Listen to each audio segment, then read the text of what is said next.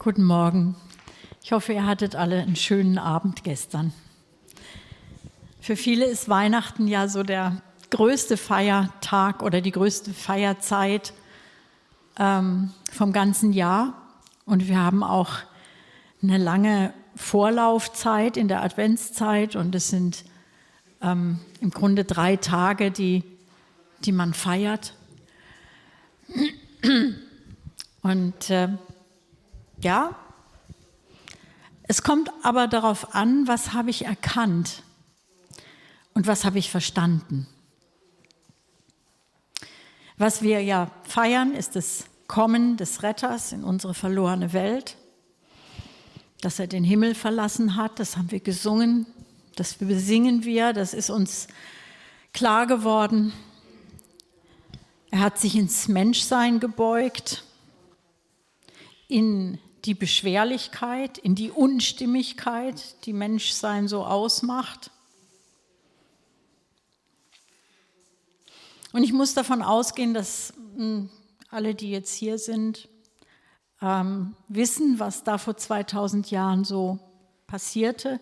Also wem das noch nicht ganz klar ist, in Lukas 2, das Lukas Evangelium im Neuen Testament, Kapitel 2, gibt eine sehr gute Beschreibung ab, aber es wird von anderen Zeugen natürlich auch beschrieben. Andere Aspekte sollte man immer mal wieder lesen. Ich bin immer erstaunt, wenn ich es dann wieder lese, was für Details erwähnt sind. Und es gibt im Wort Gottes keine Zufälle. Es ist alles von Bedeutung, was da erwähnt ist. Es ist Gottes Wort. Fakt ist, dass es auch historisch nachweisbar ist. Es gab diese Geburt von Jesus. Ähm, es gab auch diese Umstände, in die das hinein geschah, die im Neuen Testament beschrieben werden. Diese Umstände sind auch von anderer Seite historisch nachgewiesen. Die Römer waren zu dieser Zeit Besatzungsmacht und haben in Israel das politische, das gesellschaftliche und das private Leben kontrolliert und beherrscht. Das ist sehr gut belegt. Und deshalb kam es tatsächlich auch zu dieser Volkszählung, die auslöste, dass ganz Israel auf den Beinen war, dass auch Josef der Verlobte von Maria in seine, in die Stadt seiner Vorfahren gehen musste oder war, denke ich mal, in der Größe eines Dorfes, Bethlehem. Er musste dahin und musste sich da eintragen lassen.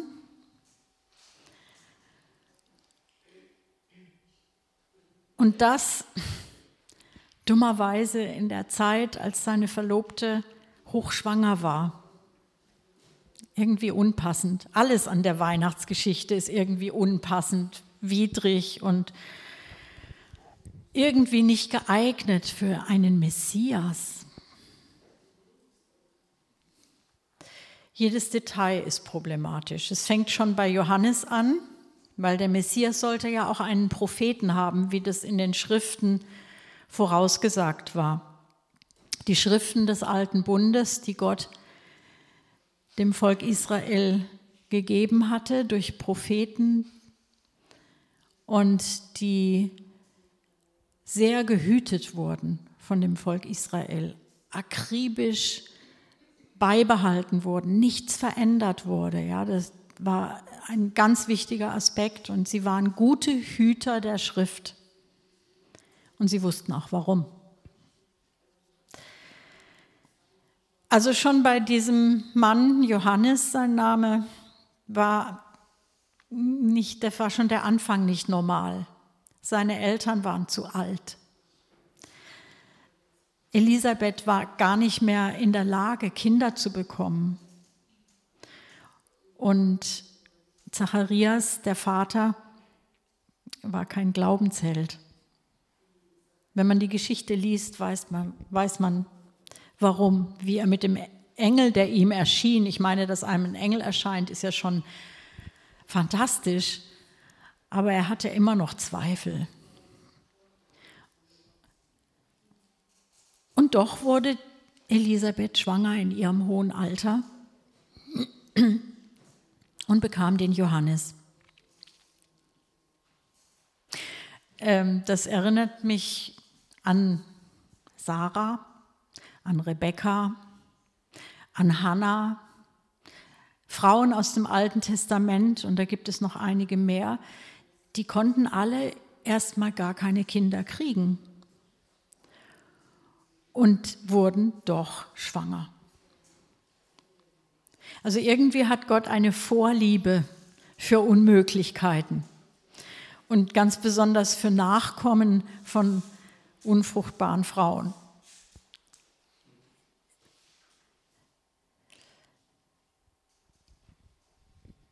Wir wissen aus der Geschichte auch, Maria war eine Jungverlobte.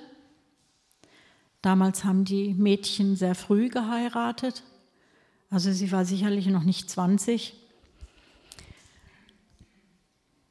Und sie wurde schwanger. Und als Josef, ihr Verlobter, davon erfuhr, wollte er sie erstmal verlassen. Das hat ihm, denke ich, das Herz gebrochen, bis auch ihm ein Engel erschien und ihm sagte, was los ist. Und ihm sagte, hier ist Gott am Werk, es ist sein Geist. Josef wusste, dass das nicht, von, dass das nicht sein Kind ist. Er wusste das. Er hatte sich enthalten, er war Ganz klar. Er war definitiv nicht der Vater. Aber er nahm Maria doch zu sich, weil der Engel ihm das befohlen hatte. Und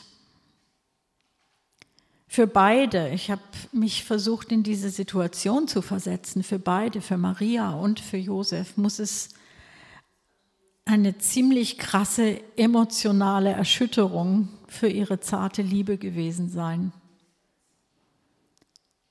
Da fährt Gott einfach zwischen die zwei und sagt, halt, mein Sohn soll dazwischen.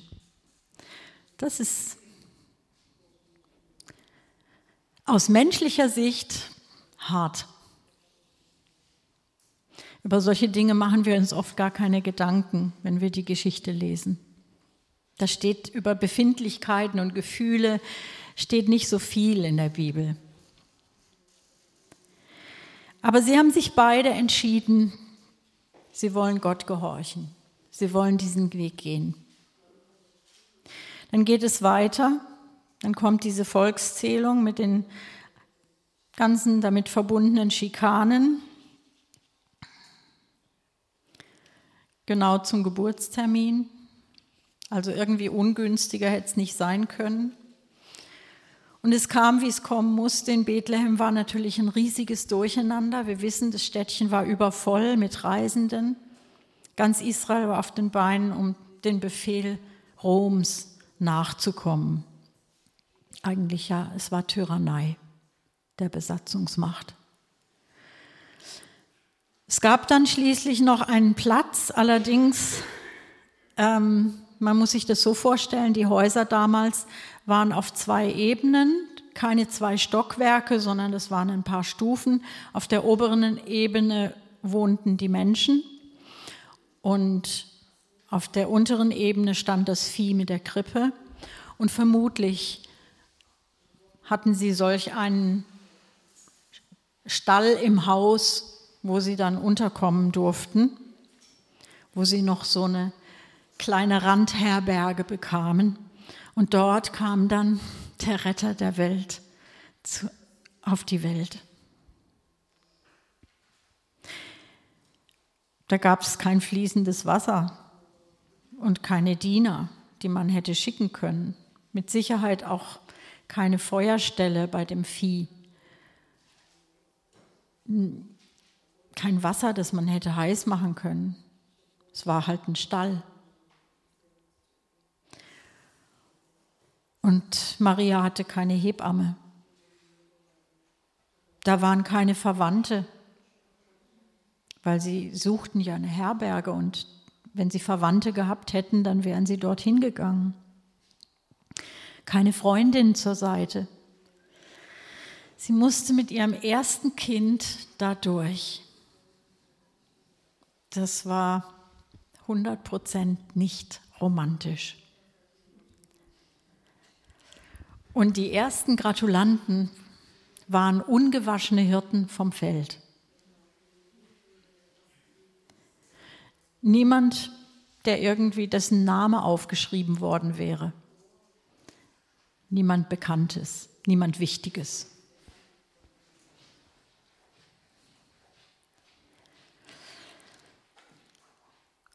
Es ging weiter. In Lukas 2 lesen wir ab Vers 21, und als acht Tage vollendet waren, dass man ihn beschneiden sollte, da wurde sein Name Jesus genannt, der von dem Engel genannt worden war, ehe er im Mutterleib empfangen wurde. Und als die Tage ihrer Reinigung nach dem Gesetz Moses vollendet waren, brachten sie ihn nach Jerusalem hinauf, um ihn dem Herrn darzustellen. Also das ist nicht so weit von Bethlehem nach Jerusalem, aber es ist auch eine Strecke. Wie im Gesetz des Herrn geschrieben steht, alle männliche Erstgeburt soll dem Herrn heilig heißen und ein Schlachtopfer zu geben, nach dem, was im Gesetz des Herrn gesagt ist, ein paar Turteltauben oder zwei junge Tauben. Das kann man nachlesen in 3. Mose 12. Da gibt es dieses Gesetz, wenn ein Junge geboren wird und es ist der erste in der Familie, dann soll man so verfahren. Und also ich erkläre nochmal, jede, jeder Erstgeborene soll, also gehört Gott nach dem Gesetz. Und man musste entweder für diesen Sohn ein Opfer bringen, um sein Leben zu erkaufen, oder er wurde Gott im Tempel geweiht und war ein Mensch, der im Dienst Gottes zu stehen hatte. Und sie weihten ihn dort Gott. Außerdem brachte Maria 40 Tage, die Pflicht war 33, aber 40 war auch gut, 40 Tage nach der Geburt zwei Tauben, was ihr Pflichtopfer für sie selbst war. Sie wurde dadurch rein, nachdem sie durch die Geburt nach dem Gesetz unrein war. Also viele glauben ja, Maria war sündlos und unbefleckt und aber sie musste genau wie alle anderen Frauen nach, der, nach einer Entbindung opfern, um gereinigt zu werden. Und dafür mussten Tiere sterben, Blut musste fließen, damit sie am Leben bleiben durfte. Das ist das Prinzip des Gesetzes. Und Maria unterstand diesem Gesetz genauso wie alle anderen Menschen in Israel zu dieser Zeit.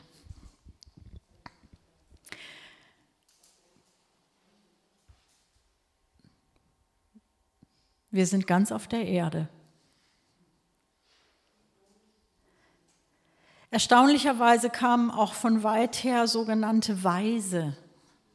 Eine Übersetzung schreibt Magier, aber ich denke mal, es, es waren eine Art Forscher, Physiker, Gelehrte, die sich auch mit Astronomie befassten, nicht zu verwechseln mit Astrologie. Das ist was ganz anderes. Und die hatten diesen seltsamen Stern entdeckt, der sie schließlich nach Bethlehem führte. Und sie wussten durch diese Erscheinung am Himmel, dass ein König geboren wurde. Ihre Geschenke, lauter wertvolle Gewürze, Rohstoffe, Gold, war das nicht die erste finanzielle Versorgung für diese kleine Familie. An diesen beiden Tauben, die Maria geopfert hat, hat man gesehen, dass sie also nicht zu den Wohlhabenden gehörten, weil ähm, da war eigentlich was anderes vorgesehen, aber wer nicht wohlhabend war und nicht viel Geld hatte, der nahm halt zwei Tauben.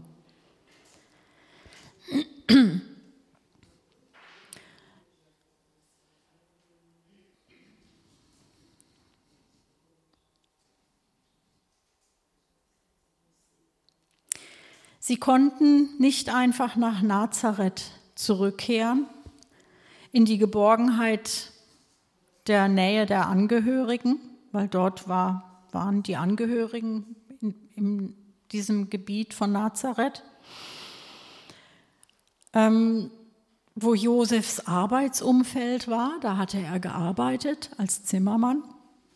Auch in, in Markus 6, Vers 3 kann man darüber was lesen. Also Jesus hätte eigentlich ähm, Zimmermann werden sollen. Ähm, sie mussten fliehen.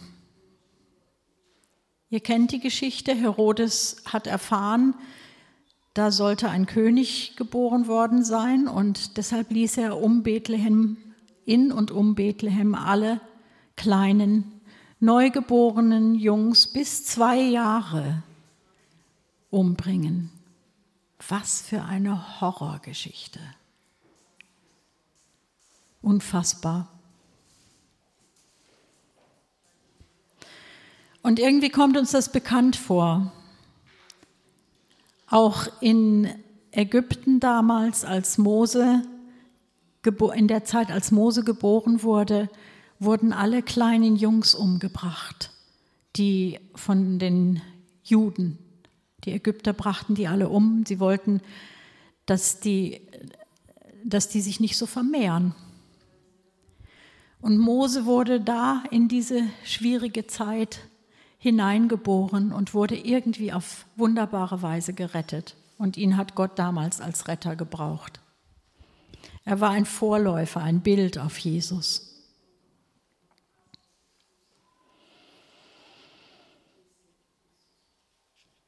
Also schließlich musste Jesus noch als Kleinkind aus Israel verschwinden, wo er doch gerade erst angekommen war. Einige Zeit später, wir wissen nicht, wie lange sie in Ägypten waren,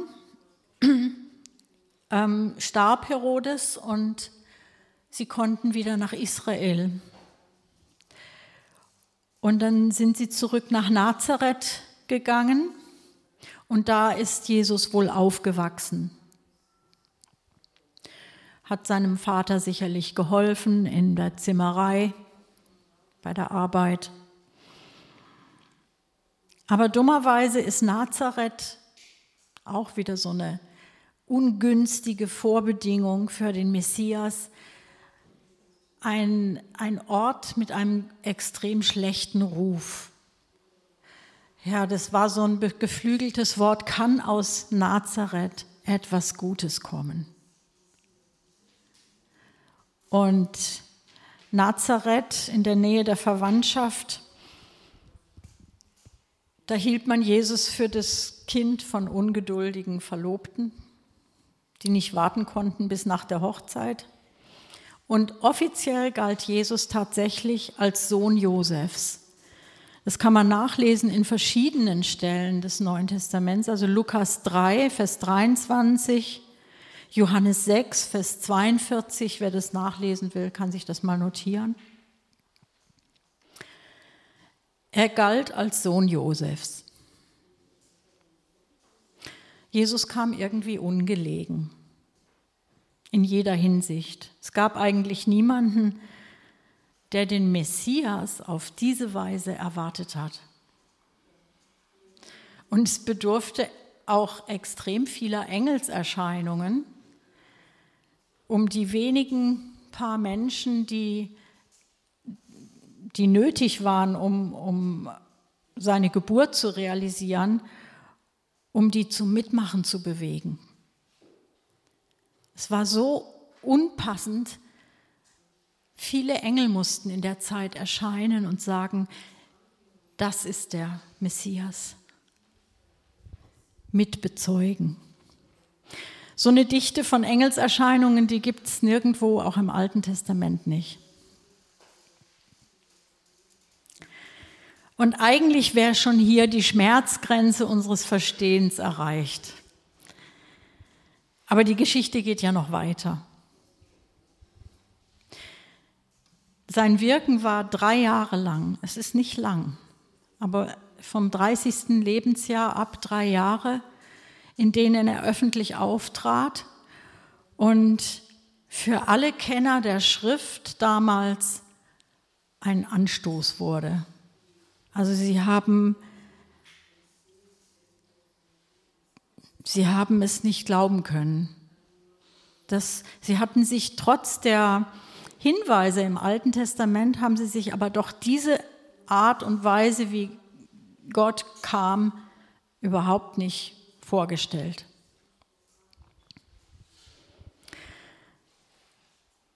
mit 30 hat er nicht geheiratet, sondern wurde ein Wanderprediger. Einer, der am Morgen noch nicht weiß, wo er am Abend seinen Kopf hinlegen wird. Ich habe so gedacht, irgendwie trug er von Anfang an dieses Hebräer-Gen in sich. Die Hebräer, das heißt ja, das sind die Umherziehenden. Das heißt aber auch, dass er nie viel besaß. Er hatte kein Sparkonto und ganz sicher hat er auch nicht die Zimmerei seines eventuell Vaters, seines vermeintlichen Vaters übernommen.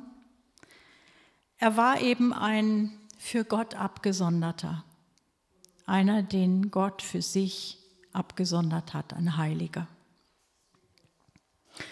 Und er verbrachte auch viel Zeit in der Gegend um den See Genezareth. Das wissen wir aus den Evangelien, dass, dass er auch zu den Samaritern ging, dass er in Gegenden war, die, waren, die hatten einen schlechten Ruf einfach.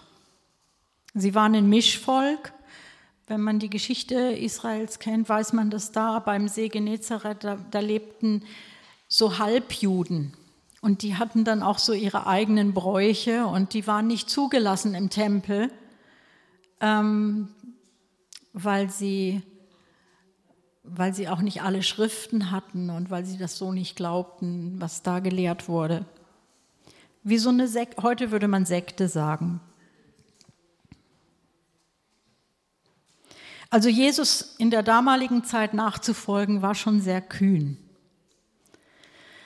stand alles entgegen, was man sich vom Messias erhoffte und die Schriftkundigen, die, die haben ihn einfach nicht erkannt. Die haben auch den Wundern misstraut.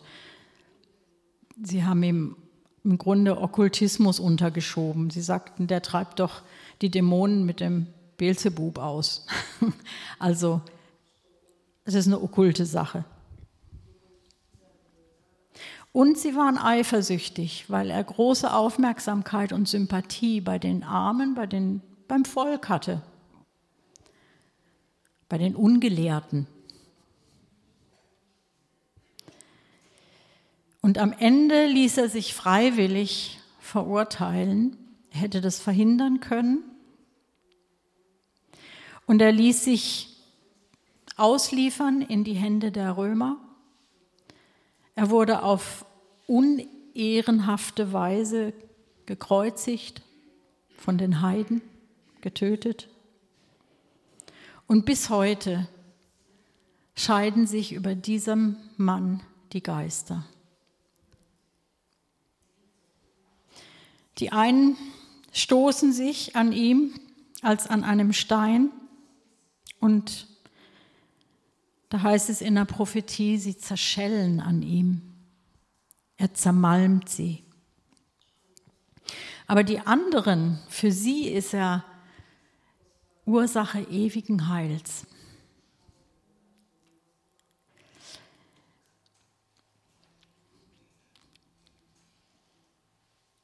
Rechtfertigung, Reinigung, Heilung, Wiederherstellung, Rettung eben. Und wer das annimmt, kann den Heiligen Geist empfangen und von neuem geboren werden. Und für diese Menschen steht das Himmelreich offen.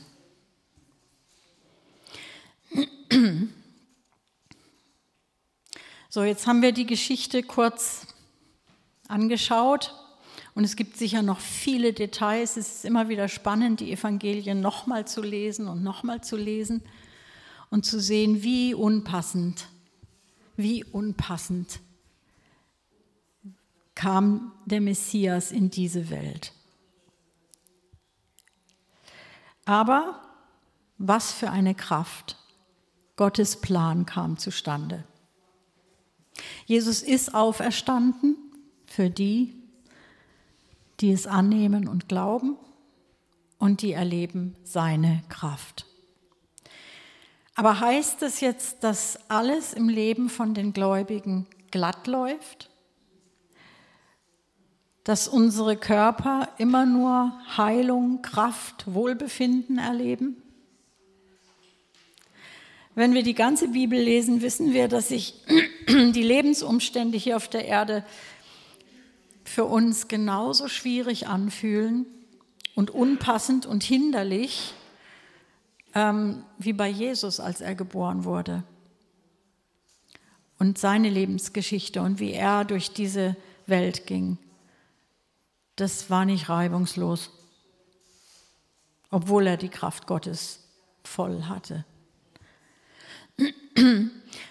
Und wenn uns Gott trotzdem äußerlich segnet, uns den physischen Tisch deckt, uns gesund macht und gesund erhält, uns Wohlstand und Freunde gibt, dann doch dafür, dass wir es Gott weihen, dass wir es ihm geben. Und mit dem Wissen, dass es eine ganz besondere Gnade ist.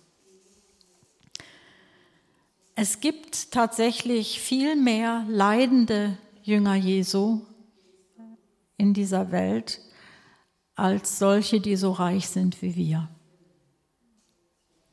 Das sollten wir uns vielleicht ab und zu vor Augen halten. Wir leben hier unter relativ freundlichen Gesetzen noch. Wir haben wegen unserem Glauben minimale Probleme im Gegensatz zu denen, die um ihr Leben täglich bangen müssen, die sich nicht versammeln dürfen. Stell dir vor, was macht das mit deinem Glauben, wenn du sehr viel allein bist, isoliert bist, auch über Internet dich nicht treffen kannst. Das würde sofort auffliegen. Also mir zeigt die Weihnachtsgeschichte, dass ich gerade in äußerlichen Missständen aus der Kraft Gottes leben muss und kann. Er will sich doch gerade in den Widrigkeiten erweisen, was auch immer jetzt das sei.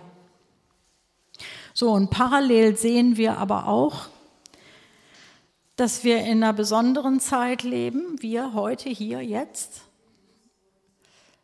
ähm, einerseits weltweite Krise, beunruhigende Verhältnisse, wird scheinbar nicht besser, ob es jetzt das Klima ist oder Kriege oder Seuchen oder ja, es mehrt sich. Aber andererseits leben wir in einer Zeit, in der durch die Weiterentwicklung der Medien das Evangelium noch nie so ja, so krass verbreitet werden konnte. Zu allen Menschen durchdringen kann. Und eine Zeit, in der wie noch nie die gute Botschaft auf allen Kanälen bekannt gemacht wird, alle Facetten des Glaubens, zum Beispiel durch Predigt und Film auf YouTube, dargestellt werden oder weltweit auf millionenfache Weise Lobpreis und Anbetungslieder für diesen Messias nicht nur gesungen, sondern auch veröffentlicht werden. So eine Vielfalt. Es haben auch noch nie so viele Menschen gelebt wie, dies, wie heute ja, auf dieser Erde. Und es gab auch noch nie so viele Bibelübersetzungen in fast allen Sprachen und so viele Varianten von Übersetzungen in den jeweiligen Sprachen damit sich auch wirklich jeder, der es liest, angesprochen fühlen kann. Immer noch kommt Gott uns entgegen und immer noch wird der Mensch in jedem von uns, der an ihn glaubt und der ihm nachfolgt. Wir sind Hände, Füße, Münder, Ohren von Jesus. Wir sind sein Herz in dieser Welt. Und wir vermitteln der Welt die rettende Botschaft. Und die Welt war auch schon immer unpassend für ihn. Da hat sich nichts geändert. Also wir müssen uns nicht wundern über Gegenwind oder über unpassende, ungünstige Umstände, über Schwierigkeiten, die uns in den Weg stellen, sich in uns in den Weg stellen. Es ist jetzt unsere Zeit, durch diese Phase der Vergänglichkeit zu gehen. Es ist nur eine Phase. Jesus ging uns da voran. Er hat es zuerst gelitten und jetzt lebt er als Auferstandener in uns weiter, damit wir seine Pläne für dieses Zeitalter vervollständigen und erfüllen. Da sind noch Menschen, die den Messias noch nicht erkannt haben, die noch nicht diesen wichtigen Schritt in Richtung Rettung gegangen sind. Und das ist hier unser Job geleitet und befähigt durch den Heiligen Geist. Wir sind nicht auf uns selbst gestellt. Wir haben ein Mandat. Und wir haben deshalb auch die Ausrüstung und das Equipment. Wir sind ausgestattet mit der Kraft aus der Höhe. Amen. Und deshalb, wenn wir die Geburt Jesu feiern, wenn wir in dieser Feierzeit sind, dann bitte nicht romantisch verfälscht. Dann ist es wichtig, den Kern zu nehmen und zu verkünden, egal wo ihr seid, egal wie deine Familie denkt, egal was, was du für Gegenwind bekommst die Kühnheit, uns dieser Zeit zu stellen, sollte uns beschwingen oder, oder bewegen, ja.